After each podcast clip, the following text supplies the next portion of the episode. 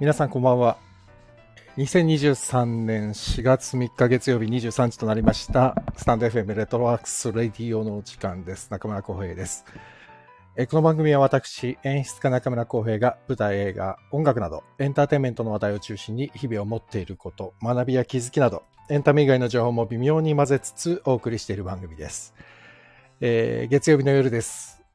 明日もお仕事だと思いますので、ご無理になさらない程度にお付き合いいただけたらと思います。さて、新年度になりましたね。なんか皆さんお仕事どうですか？何か環境は変わりましたか？えー僕の方は何も変わりません。で、前回の配信の最後にちょっと言ったんですけど、えーもうちょっとしたら稽古が始まるんですけど、まあもうちょっとしてもまだしばらくた、まあしばらくあるんですけど、なんで今は、なんだかレッスンとか、そういう細かいことばっかりずっとやってる感じですね。だから、ね、この個人事業主というか、フリーランスの人間にとっては、新年度になっても、まあね、相手先はちょっと新年度になって体制が変わったりするけど、自分的にはあんまり変わらない。逆に変わらないから不安ですよね。変わんないことが不安っていうね、ことありますよ。まあでも、まあやれることやるしかないですからね。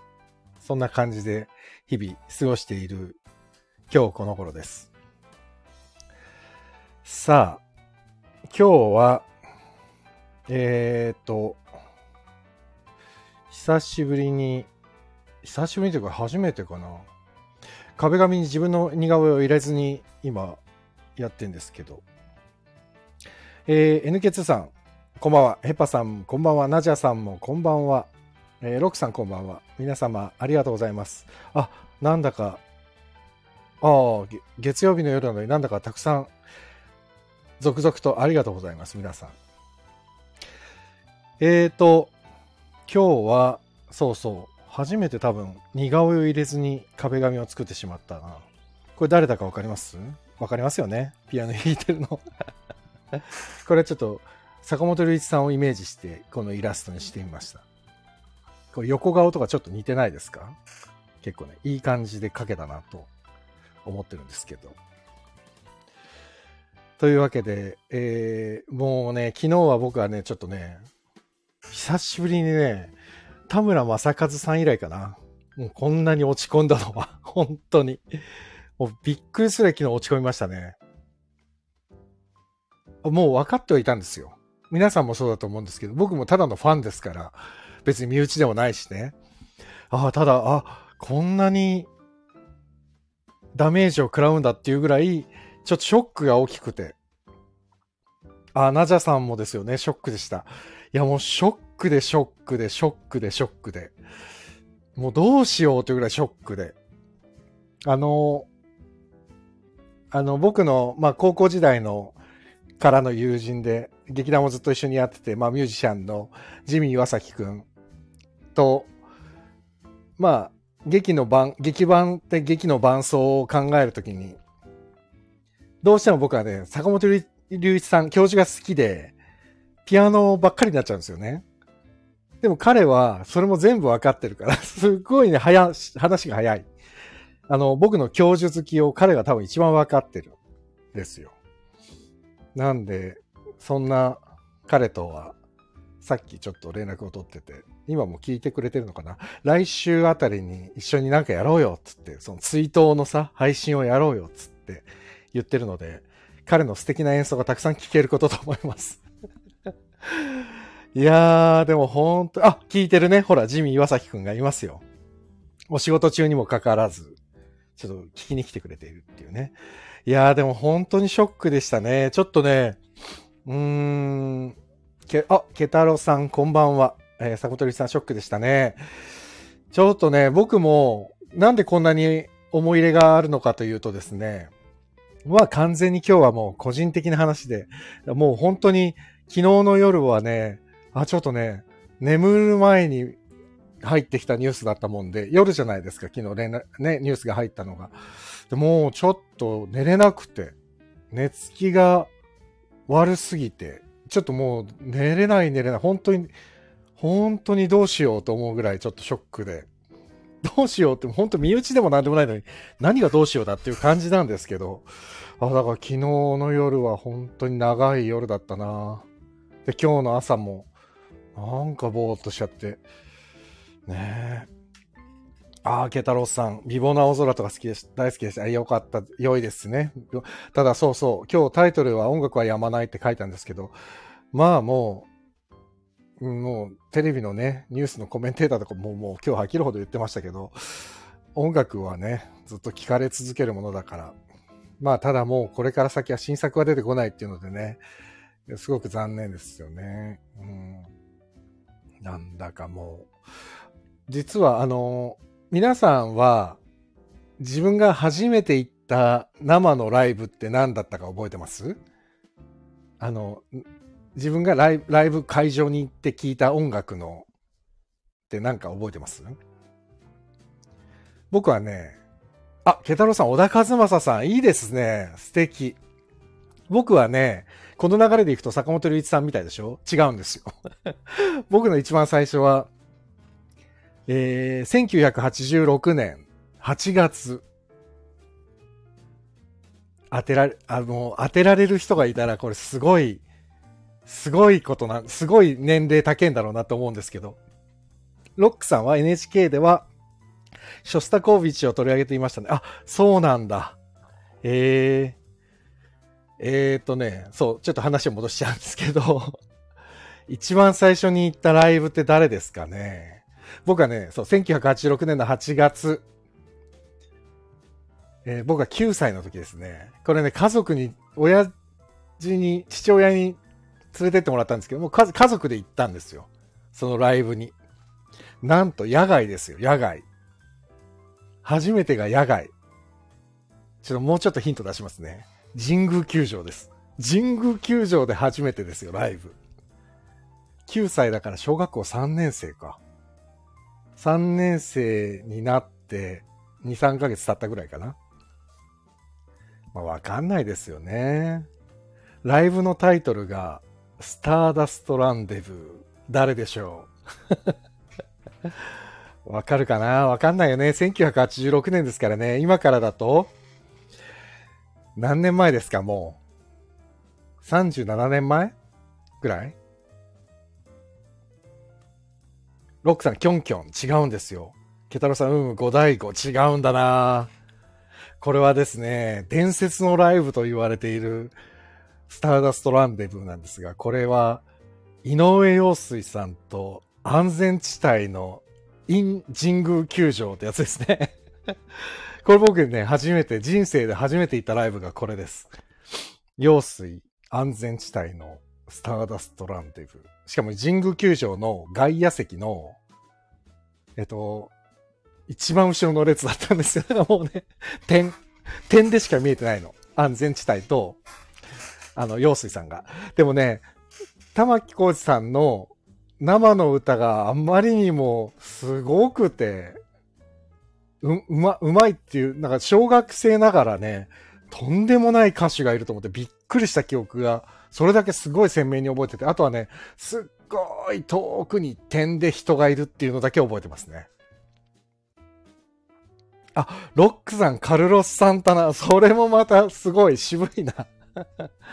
ケタラさん面白い組み合わせでしょ？でもね、陽水さんとね、安全地帯がこれライブやった神宮球場ってこれ本当に伝説のもうライブと言われてて、そんなに前だ、玉木、玉木さんはね、多分ね、日本人の歌手の中では、多分一番うまいって言われてるぐらいじゃないですか？今も。もう、布施博士、あ、布施、布施博士じゃない、布施明、玉木浩二。ここら辺は、もうとにかく歌がうまいミュージシャンですよね。本当に。もう間違いなくうまい。だ玉木浩二さんなんかで YouTube とかで検索すると、とんでもない素晴らしい歌声がたくさん聞けますからね。ちょっと聞いてみてほしいぐらい。ね。そう。いやー、そうなんですよ。そんなにすごいんですよ。ぜひ聞いてみてください。あのね、僕がね、ちょっとおすすめはね、玉木浩二さんが、あの、拓郎さんとキンキキッズがやってる堂本兄弟っていう番組に昔出た時に、即興で作ったね、曲が、無垢の羽だったっけな？無垢の羽っていう曲だったかな？玉木さんの。それを、キンキキッズのために即興で作った曲がめちゃくちゃいい曲で、それをね、セリフカバーされてるんですよ。無垢の羽っていう。この曲がもうたまらないんで、ぜひ、あの、多分 YouTube で聴けないかな？ちょっと調べてみよう。無垢の羽。聞けるのかな ?YouTube、YouTube。これ本当に良かったんだよな。無垢の羽。無垢の羽だっけな？なんだっけ？名前、名前忘れちゃったな。は、あ、ひらがなで無垢の羽だ。あ、ちゃんとね、YouTube で見れますよ。玉木浩二、無垢の羽って出てきます。聞いてみてほしい。あ、この人とんでもないと思う。で、で、あの、じゃあ、もう一個質問。あの、皆さんが、今までの人生の中で一番聞きに行った会いに行ったミュージシャンは誰ですか？一番会いに行ったミュージシャン。会場に。僕はもう、多分、ライブで一番見に行ってるのは、あの、広瀬なんですけどね。広瀬サラなんですよね。あの、女性シンガーソングライターのね、あの、元劇団ハーベストの広瀬サラなんですよ。だからね、ちょっともう、そこはちょっと、あのちょっと、別枠にさせていただいて、あの、それ以外で言うと誰かっていうところでちょっと話したい。6歳、井上明さん。おーあ、井上明さん？お、のライブに行ってるってことですか？じゃあ、何？ロックさんも、あれ？鍵盤が好きってこと？結構。鍵、あれ？鍵、鍵盤の方ですもんね。井上アキラさんってね。えー、そうなんだ。ええー、面白い。僕ね、あの、これ、教授って来そうじゃないですか。だけど、本当は広瀬なんですけど、広瀬以外で行くと、実はね、僕は本当にライブにあんまり行かない、行かないっていうか、行く機会がなかった人間で、なんていうんですかね、会場になかなか足を運ばない、運ばないというか、そういう習慣がない、ないんですよね。だから、多分、タミオさんのはすごい、タミオさんとウルフルズはすごい行ったんですよね。でも、すごい行ったって言ってもね、それぞれね、1、2回なんですよ。タミオさんのやつはすごかったな。代々木体育館に気に入った時に、陽水さんも出てきたし、ウルフルズも出てきたし、スパークス皇后も出てきたし、なんかね、パフィーも出てきたんだよな、確か。陽水さんも出てきたの。ゲストだらけの代々木体育館のライブがあって、それは超お得だったな。あとは、あの、ソニーミュージックでお仕事で関わらせていただくようになってからは、カエラさんのライブ行ったり、行ったりとか行かせてもらったりね、あの、あれ、チャランポランタンのライブ行ったり、まあ、タミオさんもそうですし、あと、SMA40 周年記念っていう武道館で、ノンストップの6、7時間やったライブとかも見せてもらった、したんですけど、ケタロさん、奥田民生ですか？そうです、そうです。民生さん僕大好きで、ユニコーンのね、ユニコーンも大好きなんですけど。お、ロックさん、中学生までピアノを弾いてらっしゃったんだ。あらあらあら。あ、南青山マンダラですね。一回僕もマンダラのイベントで演出しましたね。懐かしいな。モンスターガールっていうのをね、SMA でやりましたね。ねえ。そうそう。で、ちなみに、だから僕はね、数回数回ずつぐらいしか行ってなくて、で、今、あいみょんもすごい好きなんですけど、あいみょんのライブは、ま、なんと一回もまだ行ったことがなくて、さすがにちょっと、行くの、ちょっとなかなか一人で行くのはね、勇気がいるんですよね。あの、あいみょんのライブに。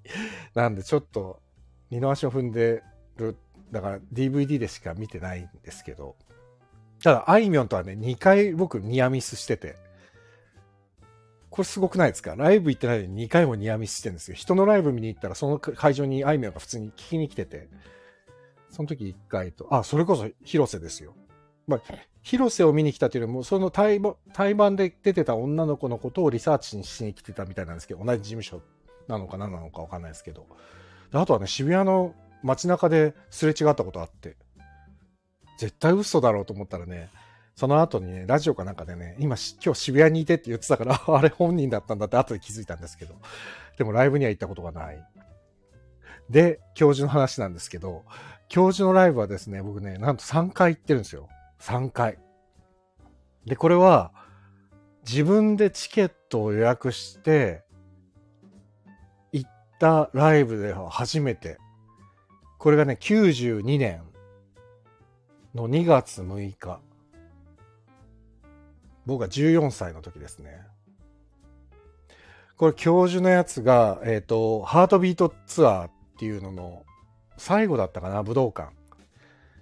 で、この時に、えっ、ー、と、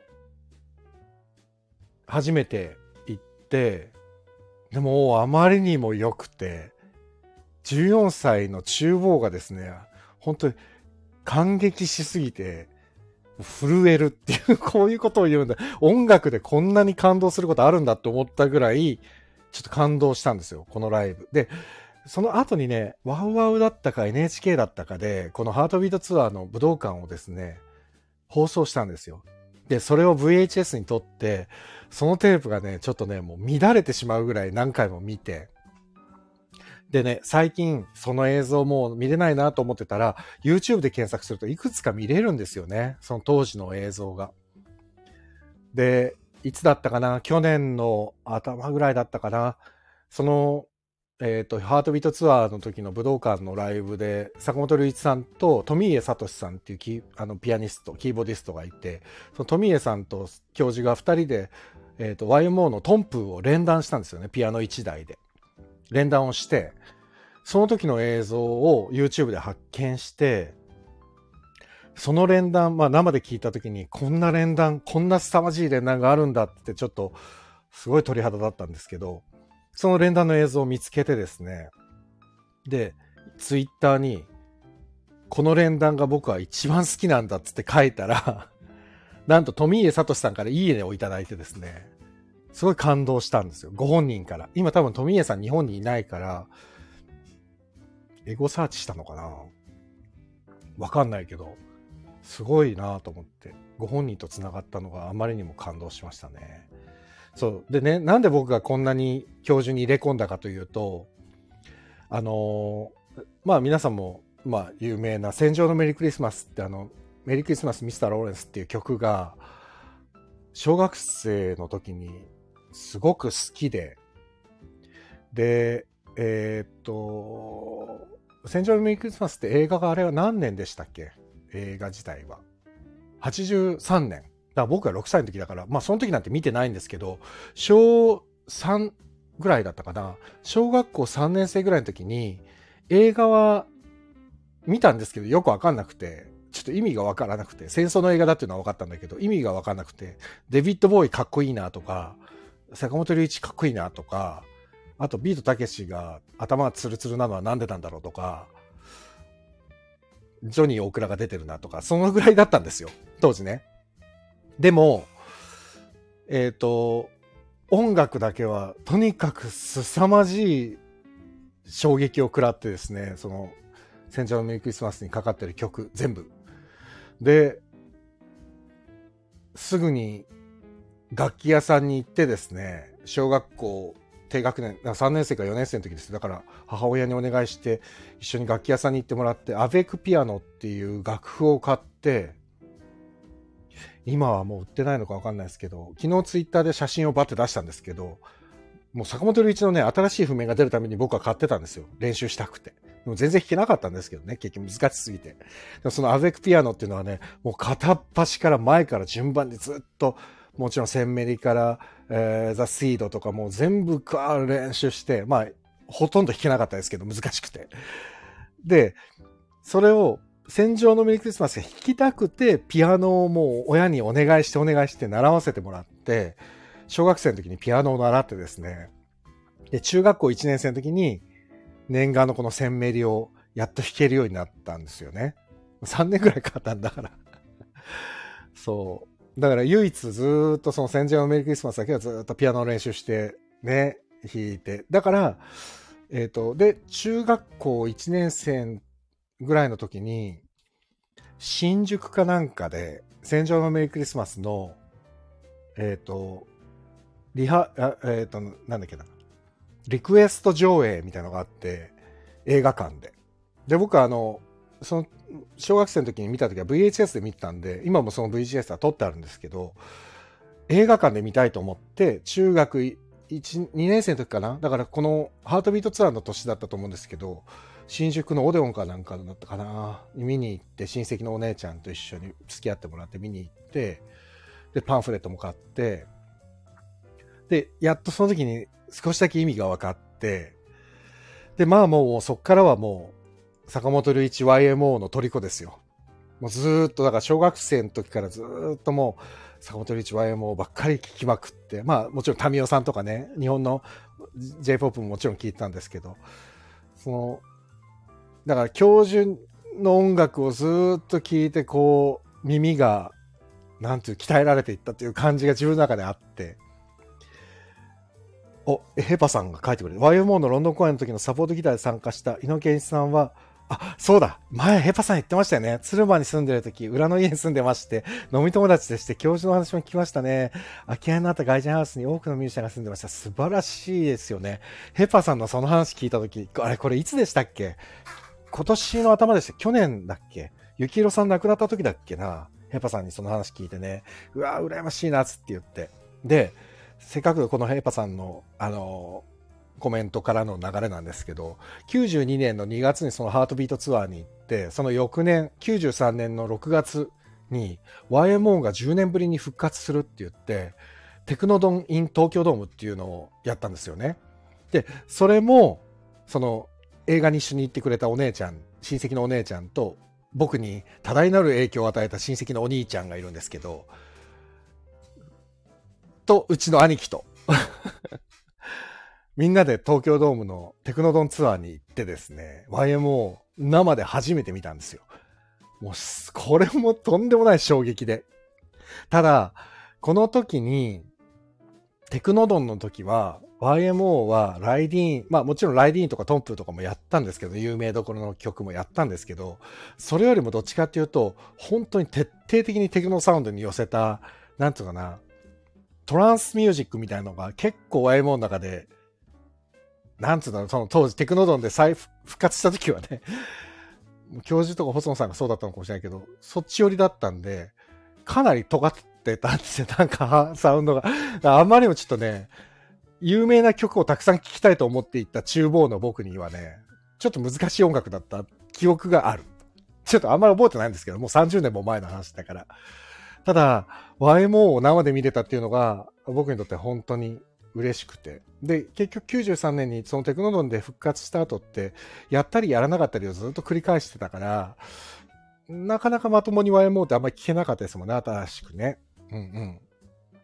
で、もうちょっとどんどんいかないとあれなんで、その後に、えー、2009年、急に飛ぶんですけど、僕が31歳、えー、14年前ですね。これがね、僕が教授のライブに行ったらラストだ、最後なんですけど、2009年の4月23日、プレイングザピアノ2009、アウトオブノイズっていう、アウトオブノイズっていうアルバムが出たんですよ。これね、エナジーフローとか入ってるような有名な曲がたくさん入ってたですよ。確かアクアとかね。で、このアウトオブノイズっていうアルバムを引っ提げて、プレイングザピアノっていうピアノだけでアウトオブノイズを弾くっていうツアーを日本全国回ってて、その時に僕出身が相模原市なんですけど、神奈川県の。この神奈川県相模原市にあるグリーンホールっていうところで、なんと相模大野のグリーンホールに坂本龍一が来るっていうんで、もうこれは行かなきゃっつって、えー、31歳の時に教授のチケット買ってですね、行って、この時のね、あのー、曲がね、すごかったんだよね。えっ、ー、と、えっ、ー、と、なんだっけな。えー、あ、思い出せない。すごい言いたいことがあるのに思い出せない。えっとね、一曲、えー、っとね、ちょっと変わった曲があって、変わった曲っていうか、意外と昔の曲で、えー、っと、MAY in the Backyard だったっけな ?MAY in the Backyard っていう曲があって、これね、当時ちょうどガラケーだったかなガラケーじゃないか、もう、あ、いや、スマホじゃない。ガラケーだ。ガラケーがちょうどバシバシ流行ってる頃で、で、一曲この MAY in the Backyard の曲の時だけ教授が、今から一曲の間だけは皆さん、あの、僕のこと、写メ撮っていいですよって言ってくれて、グリーンホールってそんな広くないんで、めちゃくちゃ寄りで撮れたんですけど、そのね、曲中にずっとカシャカシャカシャカシャなるんですよね。ガラケー、カシャ、カシャってなるんですけど、それがね、曲の一部になったんですよ。だから客席がひ演奏者の一部になっちゃってて、たったらららららららたみたいな中で、ちょっとね、結構綺麗、なんかピアノの跳ねるような曲で、それにね、カシャ、カシャ、カシャって音が乗って、だから、まさに、なんか、いい感じでピアノのノイズになってて、それがもう、もうこれも衝撃だった。だからもう衝撃ばっかり受けてるんですよ。だからもうまさに本当に天才ってこういう人のことを言うんだなと思ったのが、えー、僕にとっての坂本龍一ですね。だからやっぱり、なんていうの自分が小さい時からずっとこの耳でずっと教授の曲を聴いて育ってきてるもんですから、どうしてもこのね、もう亡くなったってことがあまりにもちょっとつ辛すぎるというか強くて衝撃が。なので、ね辛いな、本当に。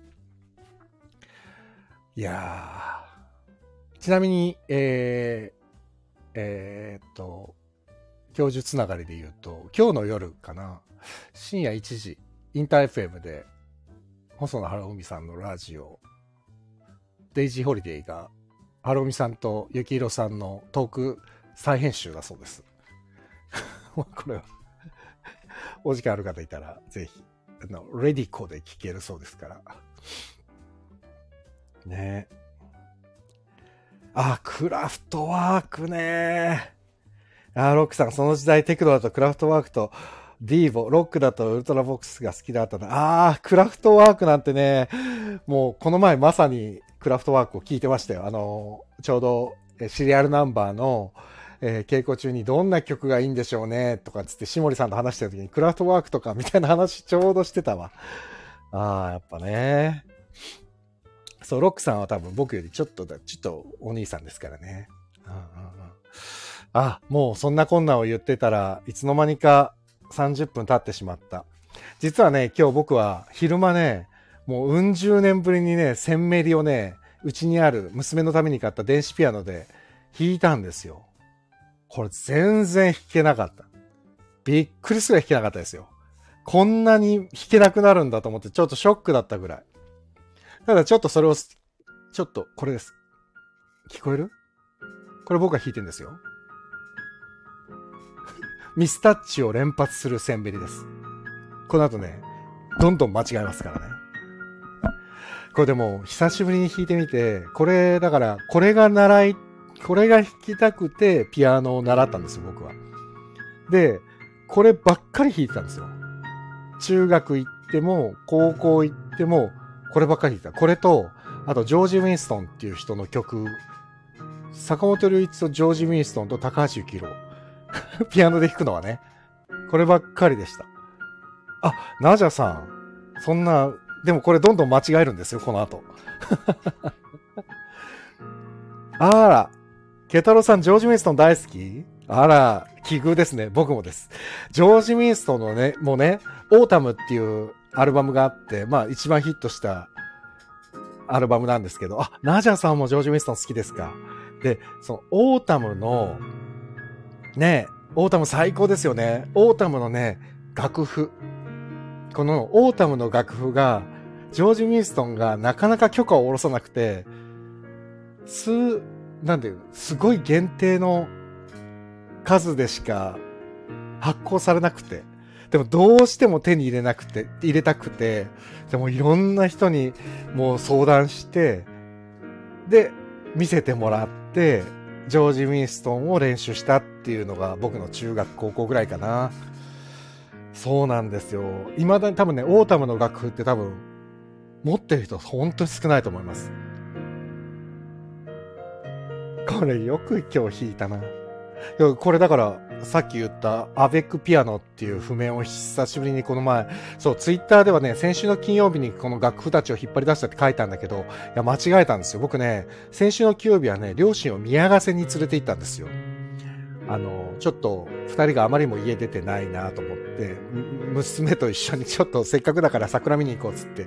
でね、先週は2回実家に帰ってて、1回目がね、28日に相模原で感激の予定があって、で、家帰って、その時に楽譜を引っ張り出したんですよ。